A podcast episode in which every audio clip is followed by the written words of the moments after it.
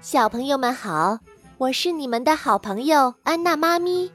咱们今天讲的故事叫做《小猴栽树》。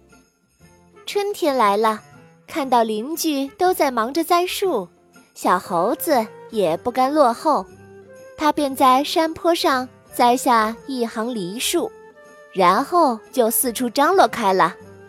我栽的梨树要长梨子喽！我栽的梨树要长梨子喽！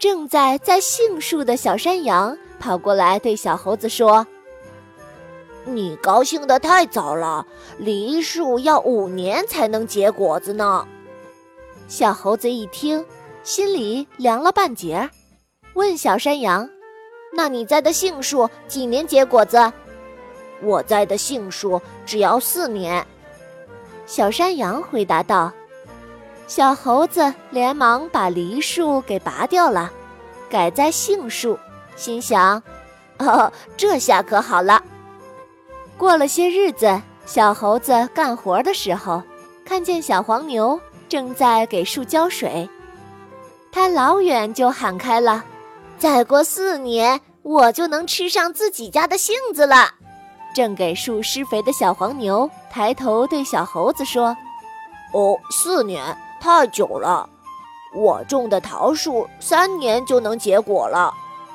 小猴子又后悔栽错了树，连忙拔掉了杏树，栽上了桃树。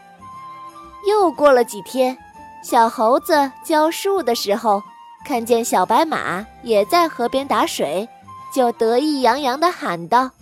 哎，小白马，我种的桃树特别好，果子结的可早了。